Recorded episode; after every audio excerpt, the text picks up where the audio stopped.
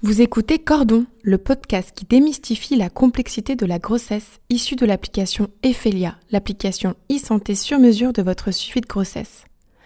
À travers des témoignages de professionnels de la santé, la maternité et la paternité sont abordées sans tabou, en y intégrant les défis actuels comme l'écologie ainsi que les sources d'inquiétude comme les pathologies de la grossesse.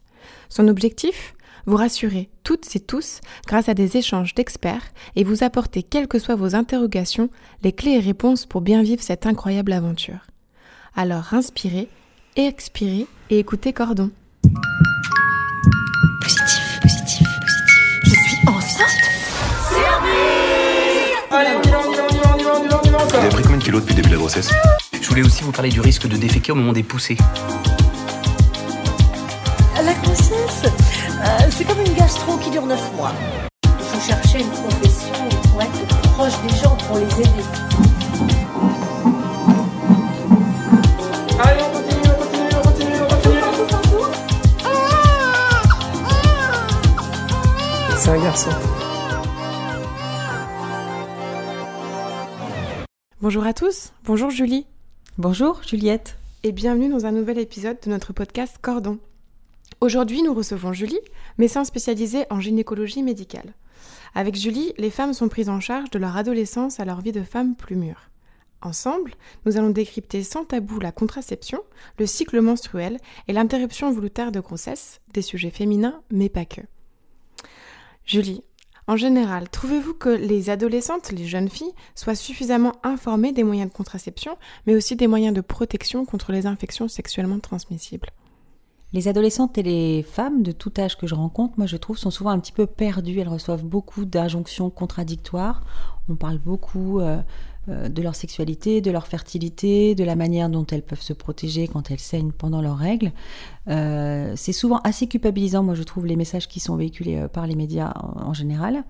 On leur reproche de prendre la pilule, d'augmenter leur risque d'avoir un cancer. On leur dit que si elles prennent la pilule, elles vont faire pipi des hormones et que ça va faire changer de sexe les poissons.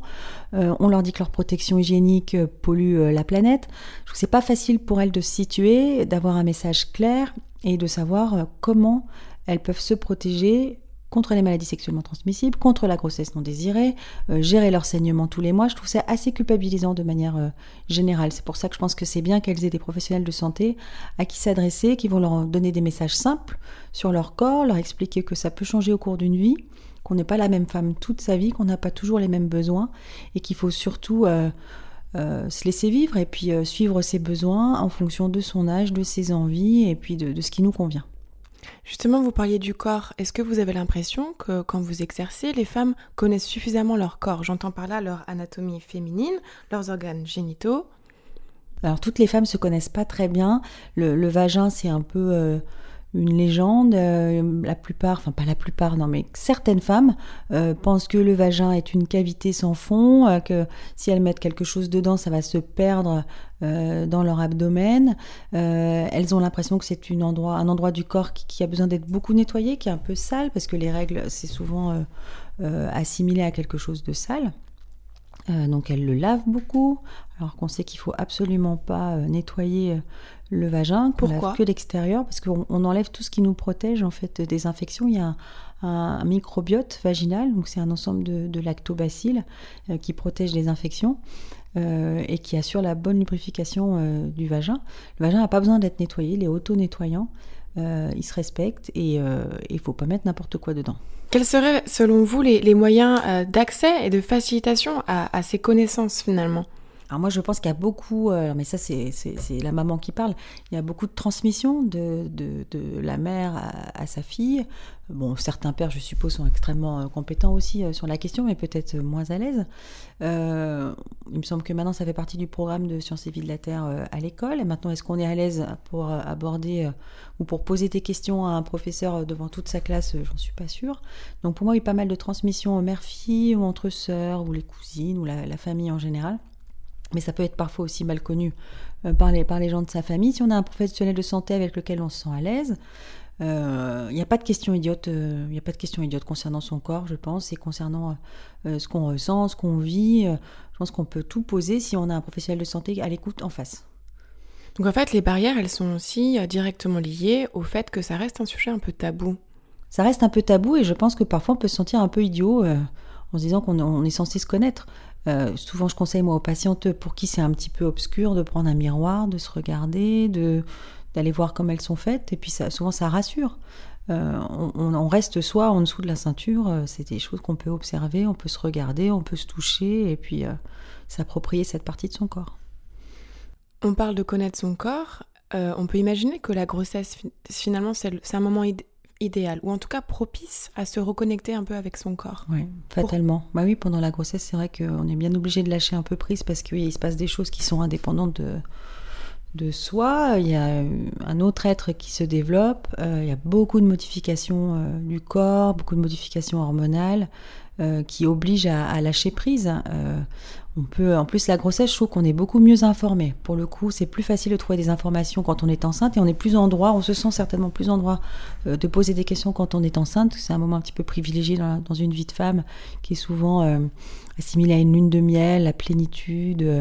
euh, donc je pense que la grossesse, c'est un moyen aussi de voir un professionnel tous les mois pour le suivi et, donc de poser des questions. Et quelles seraient vos recommandations euh, aux jeunes mamans qui nous écoutent pour euh, vivre euh, une grossesse avec un maximum de sérénité et de sécurité? Moi, je trouve que c'est bien qu'elle rencontre quelqu'un avant d'être enceinte planifier un peu ce désir de grossesse, savoir comment ça va se passer, les différentes étapes, et puis surtout de trouver quelqu'un qui est disponible pour répondre à leurs questions. On communique maintenant beaucoup par mail avec les patientes, ça leur permet vraiment de poser leurs questions et d'avoir une réponse très rapide. Euh, donc quelqu'un qui serait disponible, à l'écoute, avec qui il n'y a pas de questions idiotes, il n'y a pas de tabou et on peut parler de tout. C'est aussi le moment, euh, la grossesse, pour euh, parler de, de, de moments un peu plus larges qui concernent la femme, comme le postpartum, qui est finalement un sujet assez peu abordé. Mm. C'est un peu l'oublié, c'est un peu l'oublié Bah, de la l'oublier, période le de postpartum, parce que c'est vrai que tant qu'on a l'enfant en soi, euh, voilà, on est le centre de toutes les attentions. Une fois que le bébé est né, la maman elle se sent un petit peu euh, délaissée euh, au profit de son bébé. Non, mais c'est naturel. Mais euh, en plus, au niveau hormonal, c'est pas hyper cool le postpartum. En général, on a un petit coup de blues. On a le syndrome du nid vide aussi. Voilà, cet enfant qui sort, tout, tout change. En même temps, on n'a pas récupéré son corps d'avant. Par contre, euh, ce corps, il reprend rapidement une activité ovulatoire. L'activité ovulatoire, d'ailleurs, elle reprend avant le retour de couche, c'est-à-dire qu'on va avoir ses règles, mais si on a ses règles, donc en général, c'est dans les 5-6 semaines après l'accouchement, bah, on a eu une ovulation deux semaines avant, donc le risque de retomber enceinte, il est rapidement là. Donc si on veut éviter des grossesses rapprochées, il faut euh, vraiment à la maternité être informé sur les moyens de contraception qui existent, savoir euh, qu'on peut reprendre les rapports en sécurité, euh, rapidement après, après l'accouchement, enfin si on a envie, euh, bien sûr, uniquement. Euh, voilà, que l'allaitement maternel protège, mais comment, dans quelles conditions on est protégé quand on allaite.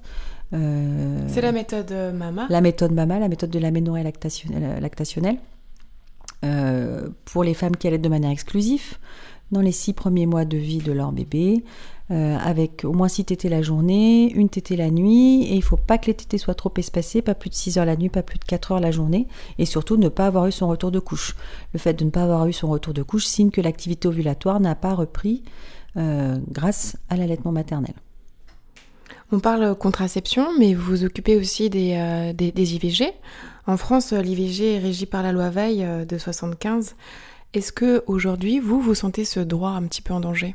Ce droit, il est pas plus en danger aujourd'hui qu'avant. Je pense qu'il sera toujours en danger. Ce sera toujours impopulaire pour une femme de souhaiter interrompre sa grossesse. On a de la chance en France euh, d'avoir un réseau IVG assez développé, enfin, dans les grandes villes, parce qu'il y a vraiment des zones de désert euh, médical où ben, l'IVG n'est pas du tout pratiqué, où les femmes doivent parfois faire une heure de route euh, pour trouver quelqu'un pour pratiquer leur IVG.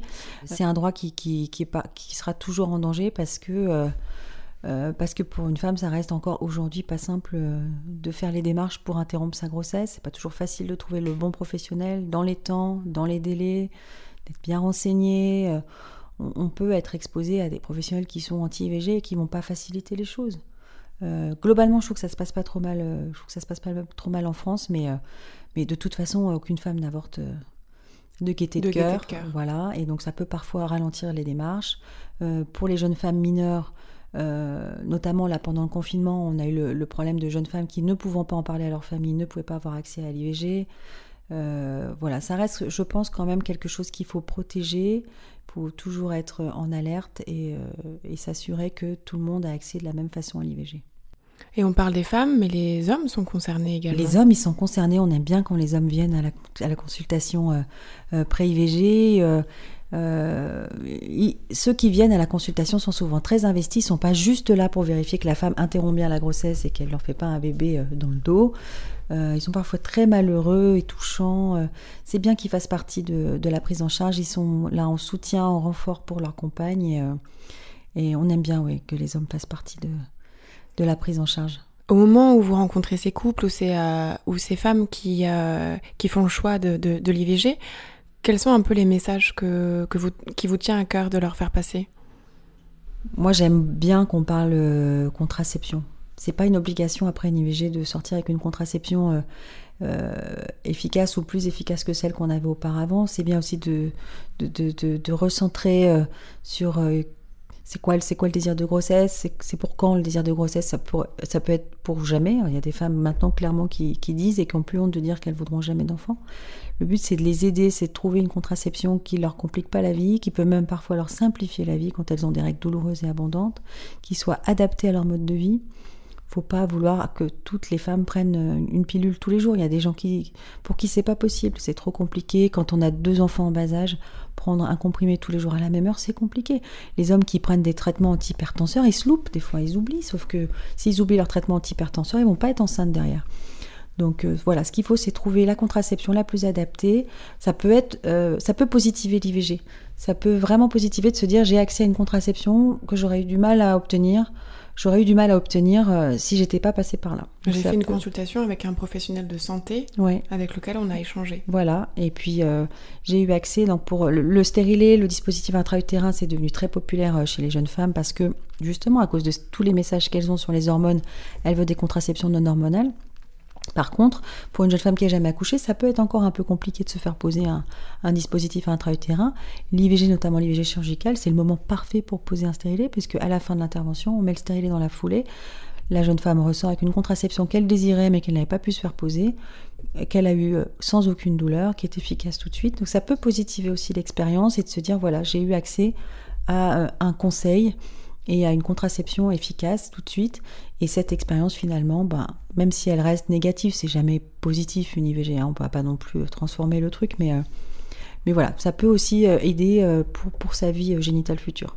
Et pour la suite on parle un petit peu de- d'expérience, d'information. On sent que sur les réseaux sociaux, notamment, la parole se libère de plus en plus. Que ce soit pour parler du postpartum, de l'anatomie féminine, des règles. C'est une bonne chose? C'est une bonne chose. Après, faut voilà, ce qu'il faut, c'est des, sites qui sont euh, validés euh, médicalement. Euh, Tout n'est pas bon sur Internet, mais ça, c'est, je pense, dans tous les domaines.